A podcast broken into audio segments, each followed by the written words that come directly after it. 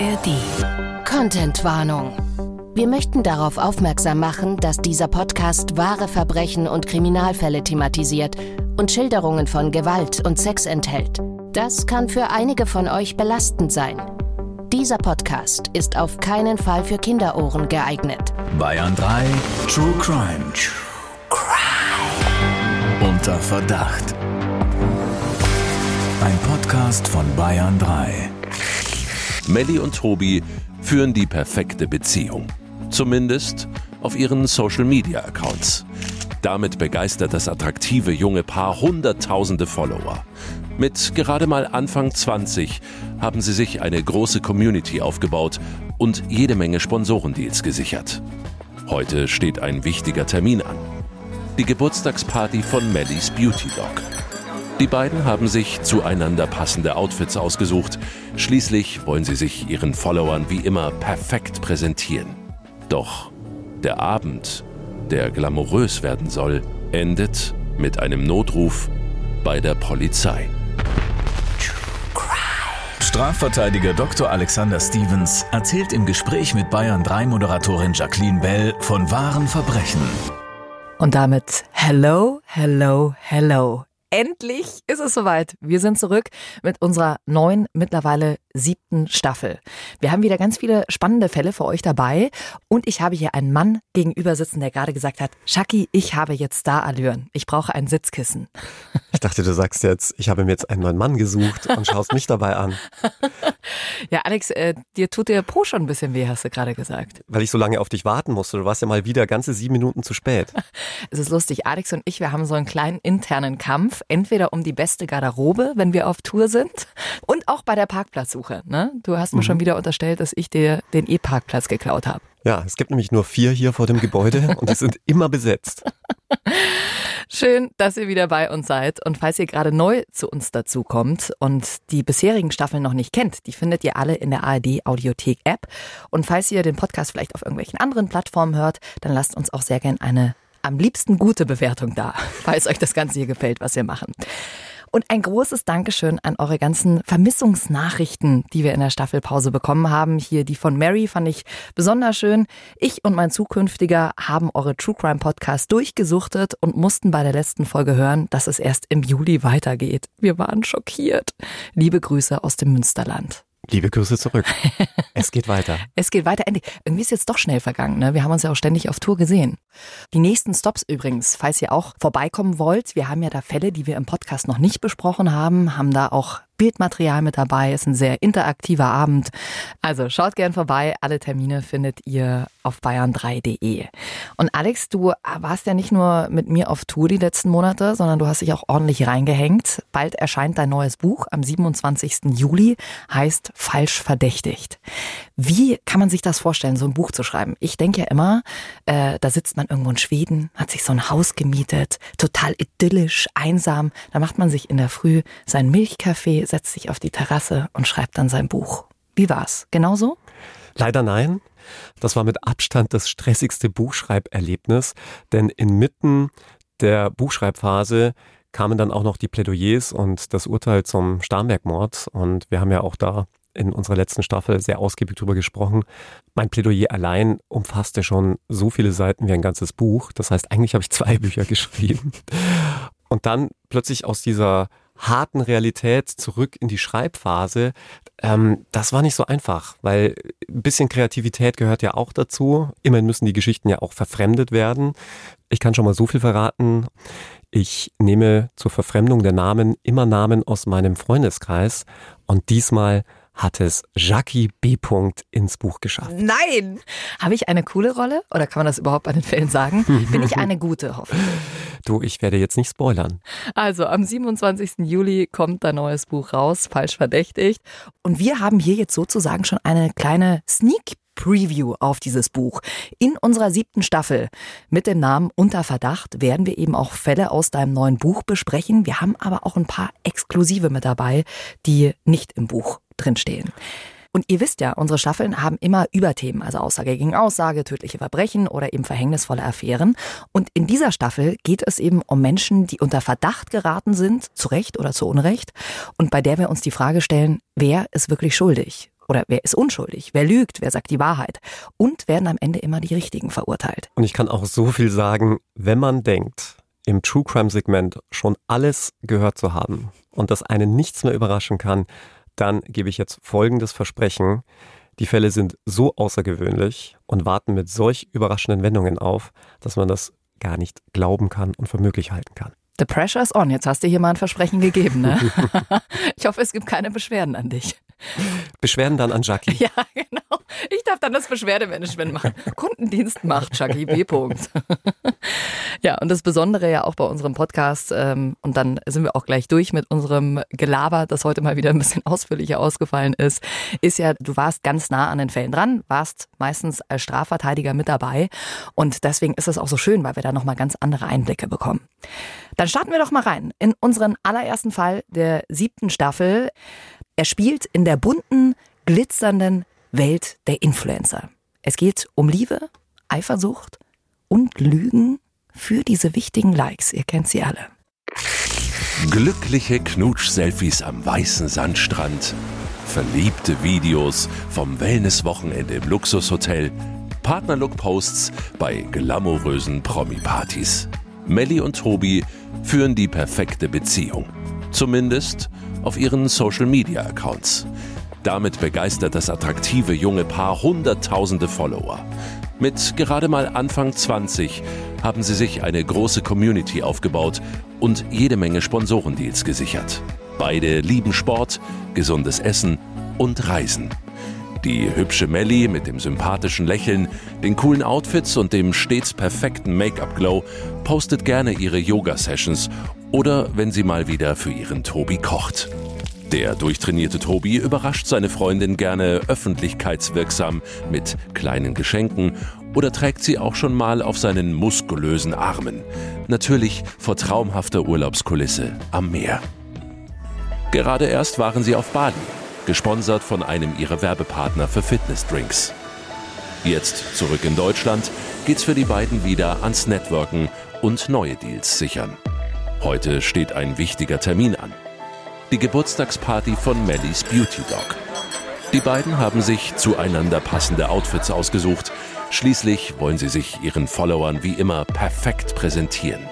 Doch der Abend, der glamourös werden soll, endet mit einem Notruf bei der Polizei.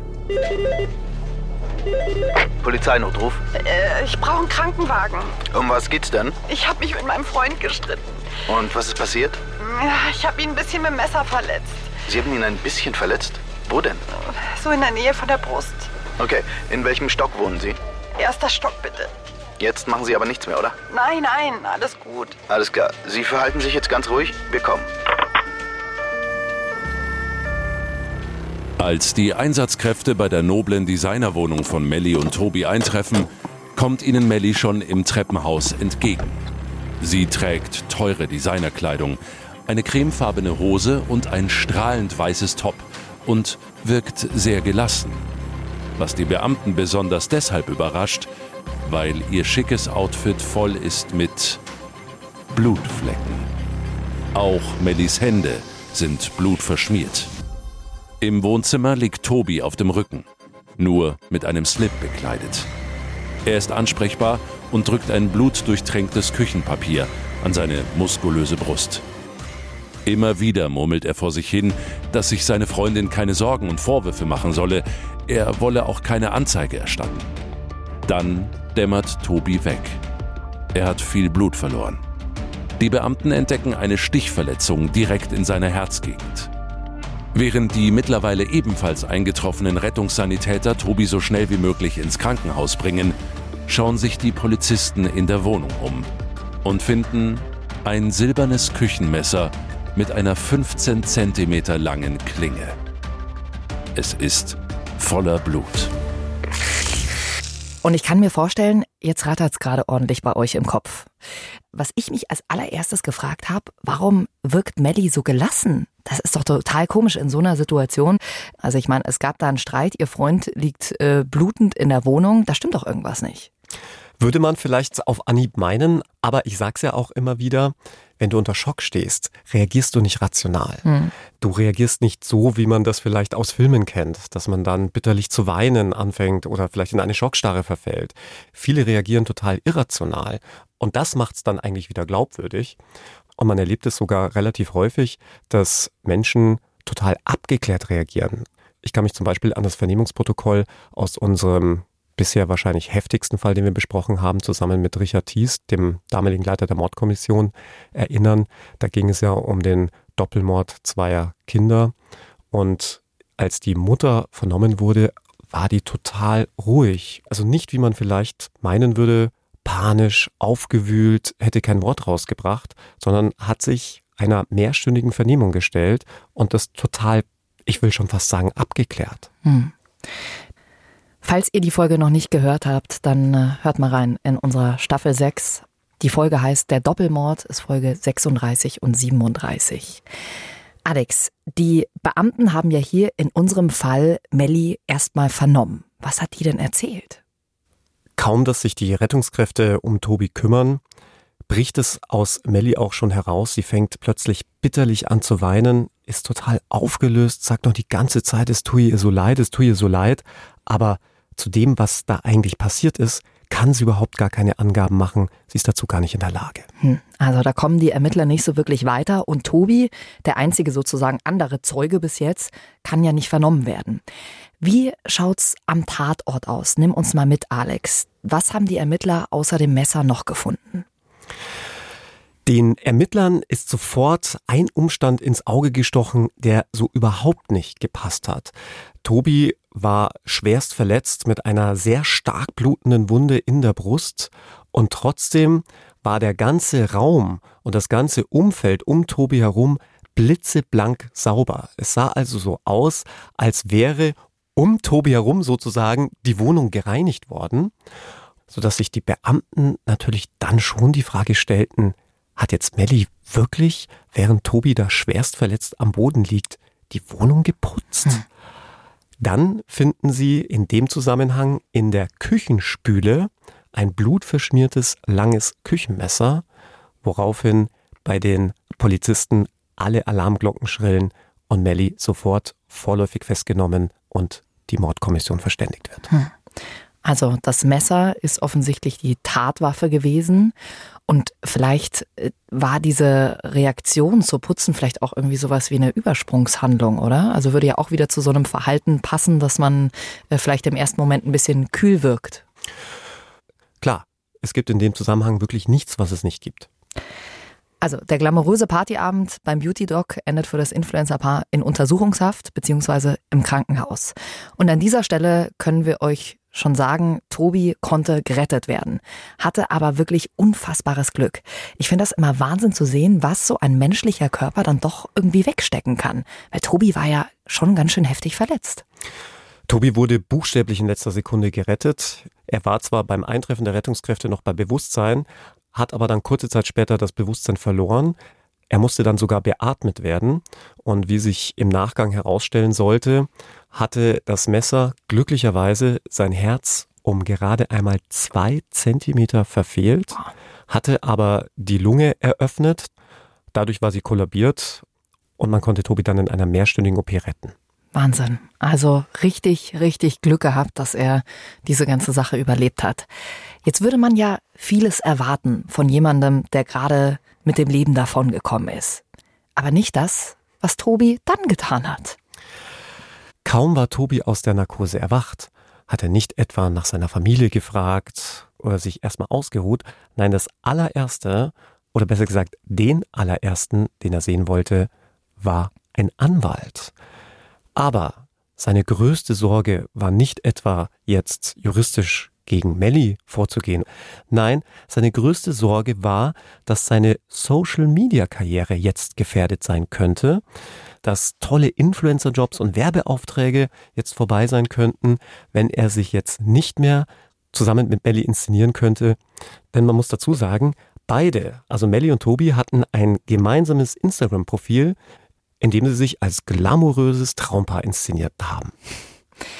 Also muss man schon sagen, ganz schön krasse Nummer. Er wäre beinahe gestorben. Möglicherweise ist seine Freundin Melly die Täterin und man denkt selbst erstmal an Social Media Fame.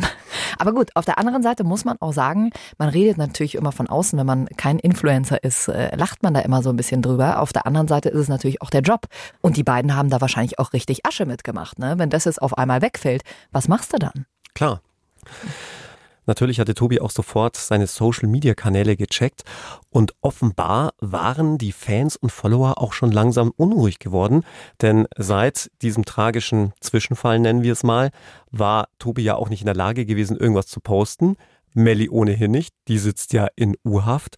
Und schon gab es die ersten Gerüchte über Trennung oder Streitigkeiten. Und das wollte Tobi natürlich schnellstmöglich aus der Welt schaffen um ja nicht seine Werbeverträge mit den Sponsoren zu gefährden. Und deshalb war Tobis oberstes Ziel, Melly so schnell wie möglich wieder aus dem Knast zu holen. Und wie Tobi im Anwaltsgespräch den Tathergang geschildert hat, das hören wir jetzt. Die ganze Sache, so Tobi, sei eine Art Unfall gewesen. Die Folge eines blöden Streits. Alles habe auf der Geburtstagsparty von Beauty Dog Bruce seinen Anfang genommen. Melly sei furchtbar eifersüchtig gewesen auf ein junges Fitnessmodel, mit dem er sich gut unterhalten habe. Ja, das Model habe sich offensichtlich vor kurzem vom Beauty Dog neue Brüste machen lassen. Und ja, er gebe ja zu, er habe ihr öfter ins Dekolleté geschaut. Es sei einfach zu verlockend gewesen. Sehr zum Ärger von Melly. Ab diesem Zeitpunkt habe sie kein Wort mehr mit ihm gesprochen. Nicht mal eine Story für Social Media wollte sie mit ihm machen. Auch einige Gläser Champagner hätten ihre Laune nicht bessern können. Die Heimfahrt im Taxi verlief schweigend. Zu Hause dann sei es zu einem Riesenstreit gekommen. Melly habe ihn angeschrien, ob er das Fitnessmodel auf der Toilette habe vögeln wollen. Er sei einfach nur peinlich und könne es ihr ja nicht mal richtig besorgen. Solche Streits, versicherte Tobi aber, sei er schon gewohnt. Es ginge öfter mal hitzig zur Sache. Melly sei eben sehr temperamentvoll. Deswegen habe es ihn auch nicht weiter beängstigt, als Melly ein Küchenmesser in die Hand genommen und ihm mal wieder gedroht habe, seinen, Zitat, kleinen notgeilen Schwanz abzuschneiden. Auch solche Hasstiraden kenne er schon. Er würde bei sowas mittlerweile gelassen bleiben und habe lediglich versucht, ihr ganz ruhig das Messer abzunehmen. Möglicherweise habe er sich dabei irgendwie aus Versehen das Messer selbst in die Brust gerammt. So genau wisse er das alles nicht mehr. Aber eines sei ganz sicher. Seine Melly treffe absolut keine Schuld. Sie habe ihm sicher nicht wehtun wollen. Uiuiuiui. Also Erstmal der Reihe nach. Wir haben hier einen Flirt auf einer Party. Eifersucht, auch ein Streit danach, klingt plausibel, habt ihr vielleicht selber auch schon mal in der Partnerschaft erlebt. Aber das dann mit diesem unglücklichen Unfall, ich weiß nicht, wie es euch geht, aber für mich klingt das schon sehr absurd. So von wegen, oh, ich bin dann aus Versehen in dieses Messer reingerannt. Weiß auch nicht, wie das passieren konnte. Was hast du gedacht, als du die Geschichte gehört hast? Ja, vermutlich dasselbe, was sich jetzt auch jede Hörerin und jeder Hörer denkt. Im Lügen scheint Tobi nicht ansatzweise so gut zu sein wie im Influenzen.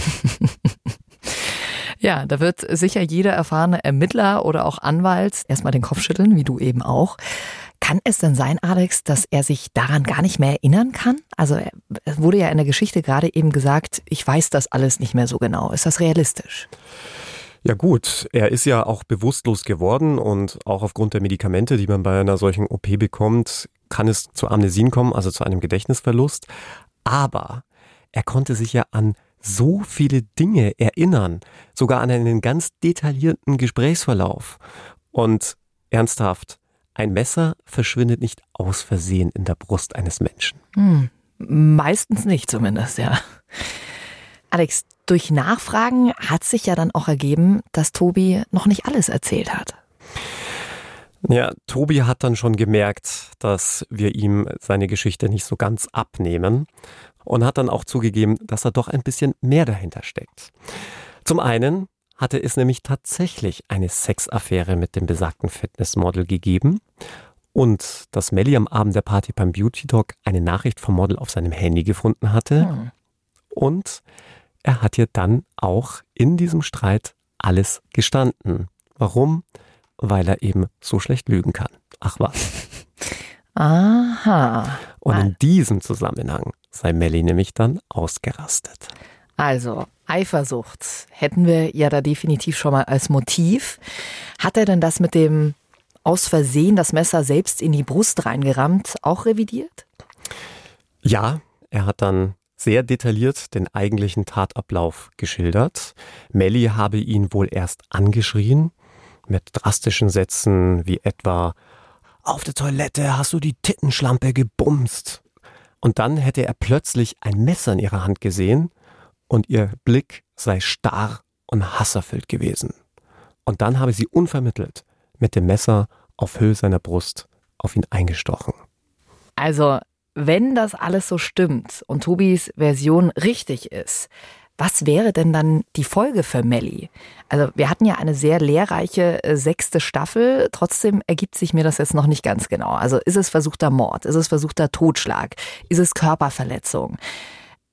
Eins ist ja auf jeden Fall klar, sie hat ja die Polizei gerufen, heißt, äh, sie hat ja nach der Tat auf jeden Fall versucht, ihn zu retten. Ja, und auch noch versucht, den Tatort zu reinigen. Ne? Also da stellt sich dann die Frage, ähnlich wie beim Huhn und dem Ei, was war zuerst da? Hat sie zuerst versucht, ihm zu helfen oder zuerst den Tatort gereinigt? Übrigens ist seit kurzem raus, das Huhn war als erstes da. Ist vor kurzem tatsächlich rausgekommen, dass äh, Wissenschaftler rausgefunden haben, dass das Huhn als erstes da war. Tatsächlich so. Hätte ich nur diesen Vergleich nicht bemüht.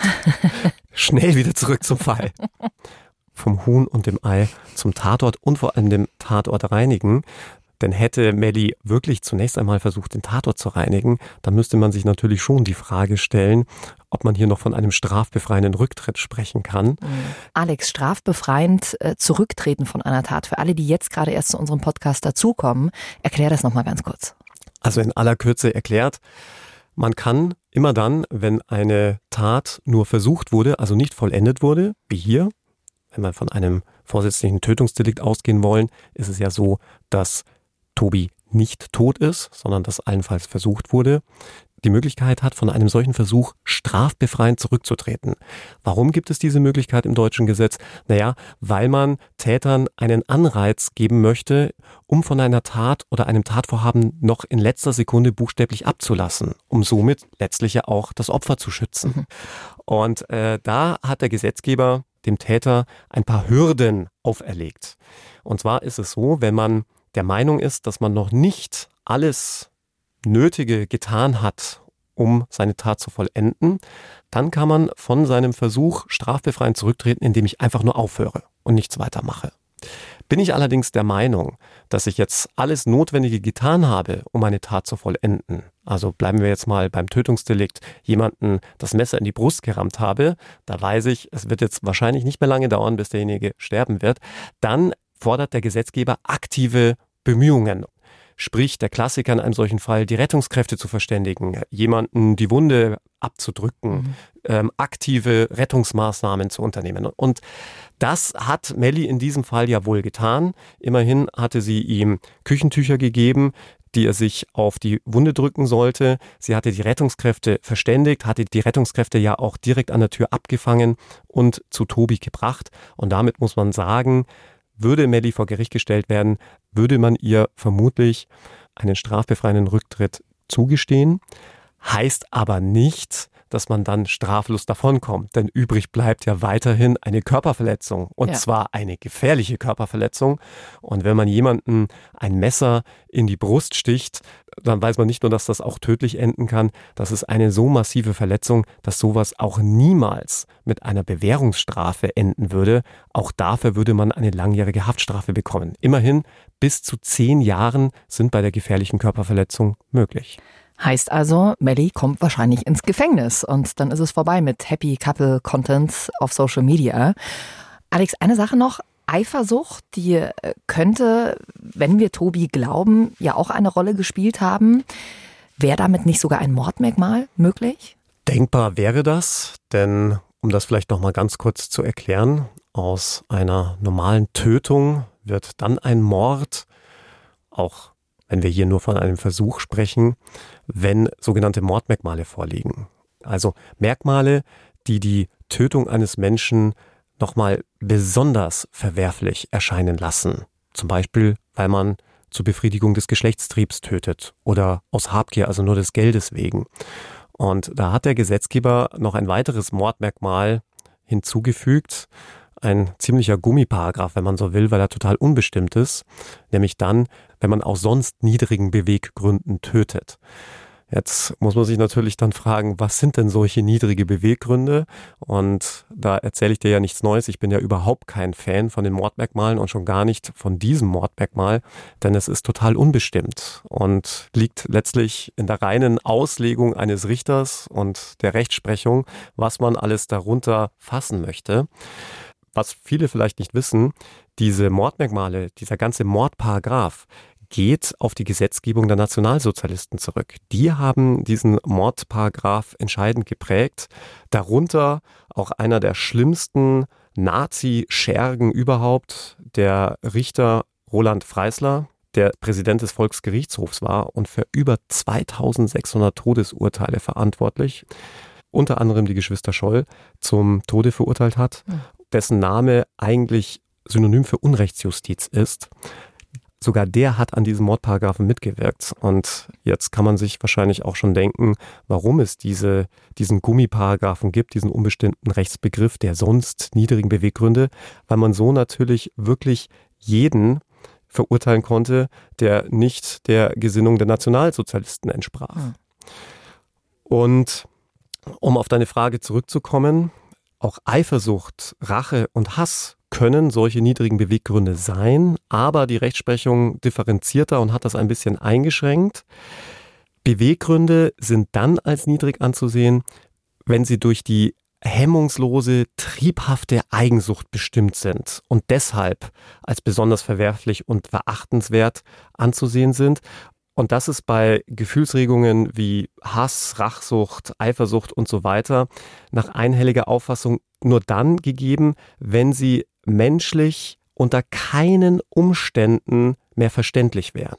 Mhm. Ja, also wenn du eine liebende Ehefrau hast, die dir überhaupt gar keinen Anlass zur Eifersucht gegeben hat, ja, und dann plötzlich behauptest, ja, sie aus Eifersucht getötet zu haben, weil sie äh, einen anderen Mann gegrüßt hat, mhm. ja, ja, dann würde man sagen, also mein lieber Freund, unter Sorry. keinen Umständen mhm. ist diese Eifersucht auch nur ansatzweise nachvollziehbar. Ja, verstehe.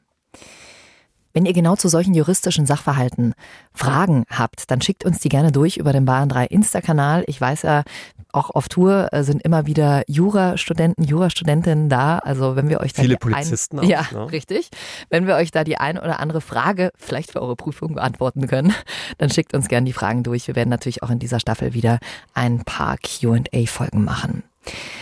Zu so einem Tathergang muss man sich natürlich immer beide Versionen anhören. Wir haben bisher jetzt nur die von Tobi gehört. Äh, Mellis Version werden wir euch später auch noch ein bisschen näher bringen.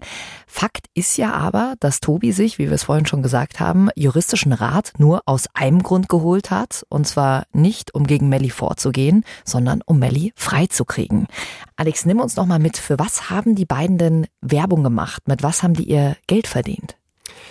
Insbesondere für Wohlfühlprodukte. Und du kannst dir natürlich vorstellen, dass die Hersteller von Wohlfühlprodukten nicht mit einer mutmaßlichen Mörderin in Verbindung gebracht werden Ach, wollen. Was, echt? Und Tobi hatte auch schon bei den Verhandlungen mit seinem Hauptsponsor gemerkt, dass der ganz klar gesundheitsbewusste Paare und Familien als Zielgruppe hatte. Und da war natürlich ein attraktives, glückliches und vor allem sorgenfreies Traumpaar als Testimonial genau das Richtige, aber ohne seinem Dreamgirl Melly war der sorgsam durchgeplante gemeinsame Social-Media-Auftritt nichts mehr wert. Hm. Wir müssen an der Stelle noch mal kurz festhalten, diese Version von Tobi, die wir jetzt hier gerade eben gehört haben, die hat ja zwischen Tobi und eurer Kanzlei praktisch stattgefunden, dieses Gespräch. Aber die eigentliche Vernehmung durch die Polizei, die stand ja noch aus. Alex, muss Tobi jetzt in so einem Fall aussagen? Ganz klar ja. Denn Tobi ist ja nicht Beschuldigter einer Straftat, sondern Opfer einer Straftat. Und damit ist er ja Zeuge und in Deutschland ist jeder Zeuge verpflichtet auszusagen. Davon gibt es nur ganz wenige Ausnahmen. Eine große Ausnahme ist dann gegeben, wenn man ein sogenanntes Zeugnisverweigerungsrecht hat, weil man Angehöriger oder Ehepartner bzw. Verlobter des oder der Beschuldigten ist, dann ist man nicht verpflichtet auszusagen, was aber wiederum auch nicht heißt, dass ich nicht trotzdem aussagen kann. Das ist nur ein Recht, das ich habe. Alex, jetzt hast du angesprochen, dass man auch als Verlobter äh, dieses Zeugnisverweigerungsrecht hat. Jetzt mal ganz blöd gesagt, eine Verlobung, also das kann ich doch jederzeit sagen. Ach ja, übrigens, wir, wir sind verlobt, ihr habt es nicht mitbekommen, Ring kommt noch nachträglich, haben wir zufälligerweise letzte Woche gemacht. Zwinker, zwinker. Ja, ist auch ein gängiger Trick, der überhaupt nicht gern bei vor allem Richtern und Staatsanwälten gesehen ist, weil ein Verlöbnis nicht wie die Ehe etwa vor einem Standesbeamten geschlossen werden muss und auch nicht irgendwie vertraglich mit drei Unterschriften, sondern das kann man durchaus mündlich machen, macht man ja auch eigentlich in der Regel mündlich mit einem Ring. Allerdings gibt es eine Voraussetzung, es muss natürlich ernst gemeint sein zumal sich die Kriminalpolizei am Krankenhausbett schon zur Vernehmung angekündigt hatte. Mal so eine generelle Frage, also du liegst da im Krankenbett, du bist vielleicht auch noch nicht ganz Herr deiner Sinne. Muss man da überhaupt schon aussagen? Gut, du musst schon vernehmungsfähig sein, also überhaupt dazu in der Lage sein, Frage und Antwort zu stehen. Insbesondere nach so schweren Verletzungen und einer solch großen OP wird man sich da auch seitens der Polizei ein bisschen Zeit lassen müssen. Andererseits hat man das ja auch häufig, dass das Leben eines Opfers am seidenen Faden hängt. Und jetzt stell dir mal vor, das Opfer könnte dir noch in der letzten Sekunde seines Lebens den Namen des Täters nennen. Das wäre ja wirklich alles entscheidend auch für die Angehörigen, um Sühne und Gerechtigkeit zu bekommen. Hm. Also das ist auch immer so eine Gratwanderung aber natürlich auch ein Einfallstor für die Strafverteidigung, weil wenn jemand nicht vernehmungsfähig war, vielleicht sogar noch unter Medikamenteneinfluss steht, hm. dann können solche Aussagen auch schlicht und ergreifend falsch sein. Man kann auch halluzinieren, man kann neben der Spur stehen. Also du siehst, es ist nicht so ganz einfach. Was ist denn dein juristischer Rat jetzt in diesem Fall gewesen an Tobi? Aussage verweigern, oder? ja, das konnte er ja nicht, weil er nicht Beschuldigter war und als Opfer und damit Zeuge der ja nicht mit Melly verwandt, verheiratet oder verlobt war, blieb ihm ja eigentlich nichts anderes übrig, als auszusagen. Hm. Würde man die Aussage verweigern, würde das zu Repressalien führen. Man kann dafür sogar in Haft genommen werden. Also heißt, in so einem Fall sagst du dann, hey Tobi, erzähl deine Geschichte genauso, wie du sie uns erzählt hast. Was natürlich wiederum kontraproduktiv gewesen wäre, weil dann wäre Melli definitiv dran gewesen. Also was ist denn jetzt dein juristischer Rat gewesen? Ja, es ist nicht so ganz koscher, aber es ist völlig legal. Denn zur Zeugenaussage verpflichten kann dich nur die Staatsanwaltschaft oder ein Gericht. Die Polizeibeamten selbst können das nur, wenn der Zeugenladung ein Auftrag der Staatsanwaltschaft zugrunde liegt. Und das hat man ja bei einer ersten polizeilichen Vernehmung in der Regel nicht. Die Polizeibeamten agieren relativ autark von der Staatsanwaltschaft und nur wenn sie wo nicht weiterkommen, kommt dann die Staatsanwaltschaft ins Spiel, um es jetzt mal ein bisschen einfacher auszudrücken. Heißt, mein Rat war es, erstmal gar nichts zu sagen, genau eine solche Ladung der Staatsanwaltschaft abzuwarten und diese Zeit, die man dadurch gewinnt, zu nutzen, um mal mit Melli das Gespräch zu suchen. Hm um ihr zum Beispiel einen ganz romantischen Heiratsantrag zu machen. Oder? Aber zu diesem romantischen Heiratsantrag ist es nicht gekommen, denn plötzlich hat Melly eine Aussage gemacht. Und die hat alles verändert. Melly hat in der Untersuchungshaft viel Zeit nachzudenken. Sie erzählt den Polizisten vom Abend der Geburtstagsfeier bei Beauty Dog Bruce. Sie habe sich länger mit einem Schönheitschirurgen, einem Freund von Bruce, unterhalten, weil sie schon lange überlege, sich die Brüste machen zu lassen. Für Tobi sei das ein Reizthema, denn er wolle nicht, dass sie sich die Brüste von einem männlichen Arzt operieren lässt. Eifersucht sei immer wieder ein Streitthema. Auch diesmal. Als Tobi ihr Gespräch mit dem Arzt mitbekommen habe, sei er wütend geworden. Zu Hause habe er ihr Handy unter die Nase gehalten den Sperrcode kennt er und sie gefragt, warum da die Nummer des Schönheitschirurgen von der Party gespeichert sei. Immer wütender sei Tobi geworden, habe sie angeschrien, sie würde sich vögeln lassen für eine kostenfreie Brust-OP. Sie habe ihn dann provoziert, gesagt, er stehe doch auf dicke Möpse. Da sei Tobi aufgesprungen und mit geballter Faust auf sie zu. Er habe ein Messer aus dem Messerblock gezogen und gebrüllt, bevor er zulasse, dass ein notgeiler Quacksalber Hand anlege, würde er ihr die Brüste lieber abschneiden. Der Streit sei dann weiter eskaliert. Irgendwann habe Tobi sie am Oberkörper gepackt, sie habe Angst bekommen und um sich gegriffen. Und dann plötzlich einen Gegenstand in der Hand gehabt. Dann sei alles sehr schnell gegangen. Erst als Tobi aufgeschrien habe, habe sie hingesehen und gemerkt, verdammt, das ist ja ein Messer. Doch Tobi sei ruhig geblieben. Nicht so schlimm, nicht so schlimm, habe er gemurmelt und dabei sogar ein wenig gelacht. Sie habe ihm geholfen, sich hinzulegen und ihm eine Küchenrolle geholt für die Wunde. Dann habe sie den Notruf gewählt. Ja, das nenne ich mal eine komplett andere Version. Alex, das ist jetzt so eine klassische Aussage gegen Aussagesituation. Ja, jetzt wird man sich vielleicht fragen, wie kann es denn Aussage gegen Aussage stehen, wenn Tobi selbst ja noch gar keine Aussage gemacht hat? Wir erinnern uns, er hat ja nur mit uns Anwälten gesprochen, aber nicht mit der Polizei. Aber all unsere fleißigen True Crime Podcast Hörerinnen und Hörer wissen ja, auch wenn ich die Aussage verweigere, wird das so gewertet, als würde ich das, was man mir zur Last legt, bestreiten. Ja, also mhm. als würde ich sagen, nein, ich war das nicht, nein, das stimmt so nicht.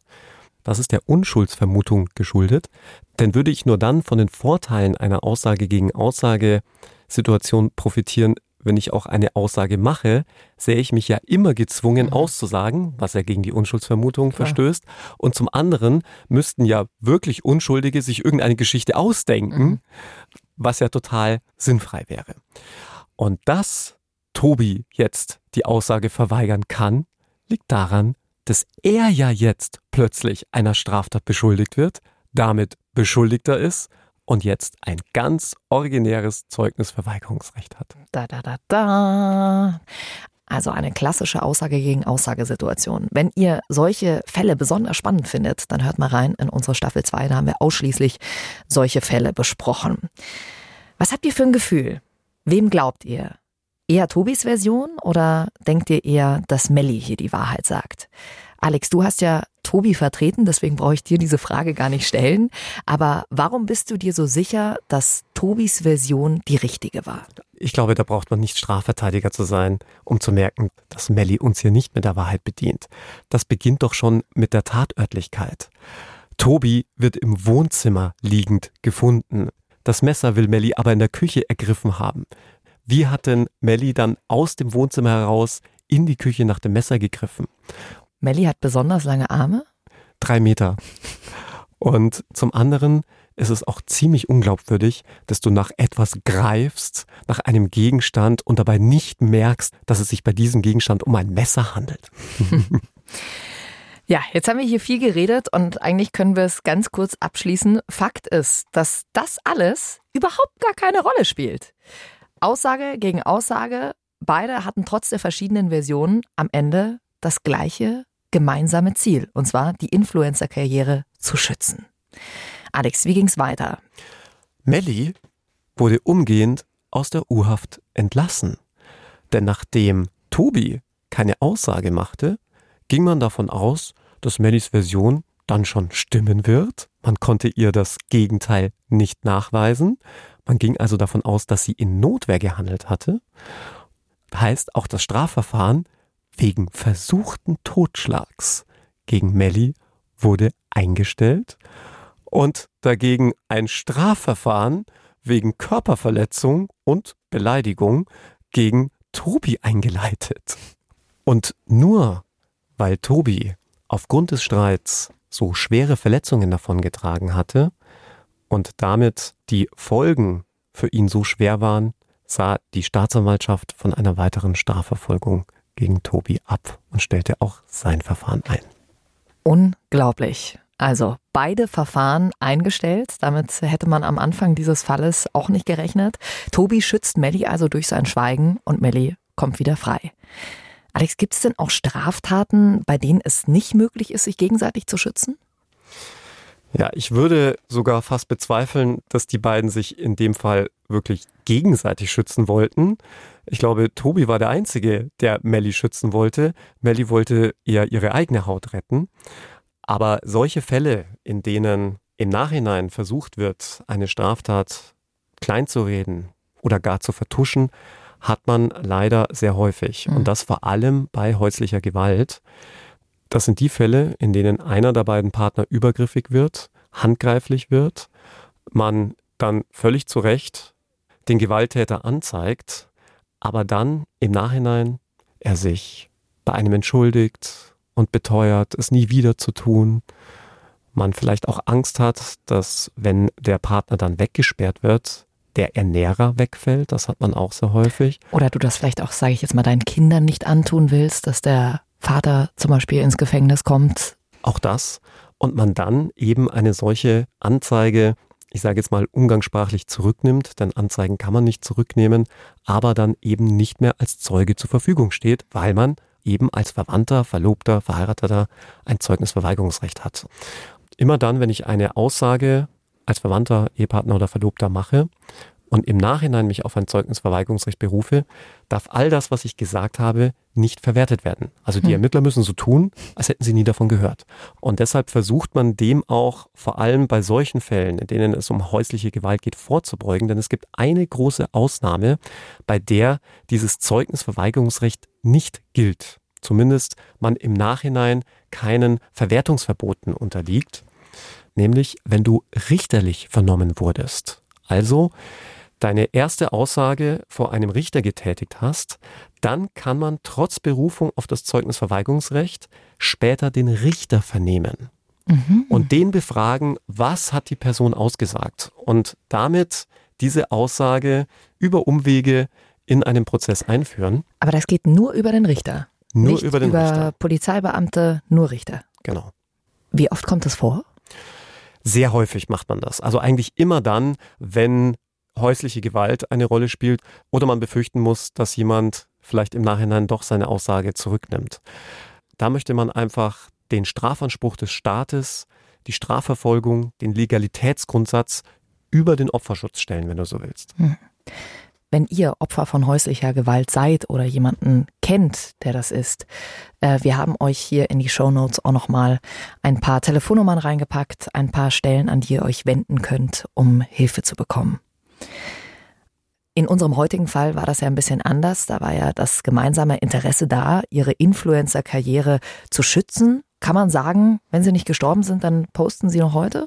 Ja, und das nicht zu knapp und auch im unmittelbaren Nachgang an Mellis Entlassung aus der Urhaft und Tobis Entlassung aus dem Krankenhaus haben sie ihre Follower natürlich gleich über die Situation informiert, wenn sie auch die Story ein bisschen abgewandelt haben. Hm. Ja, kommt ja manchmal auf Instagram vor, dass das nicht immer ganz die Wahrheit ist, was man da so sieht.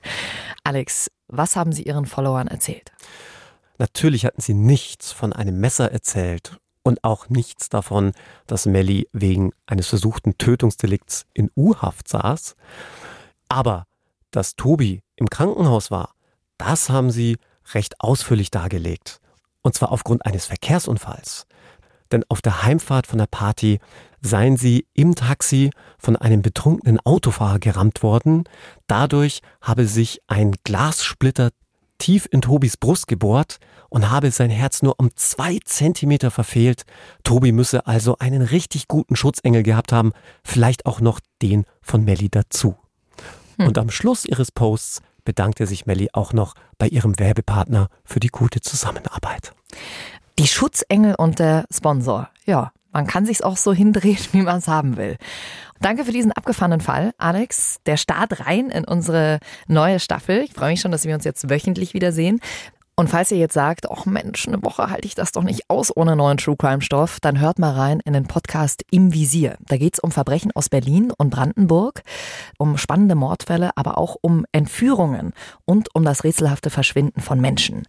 Man bekommt da sehr spannende Einblicke in die Arbeit der Ermittler, es erzählen aber auch Gerichtsmediziner und Anwälte.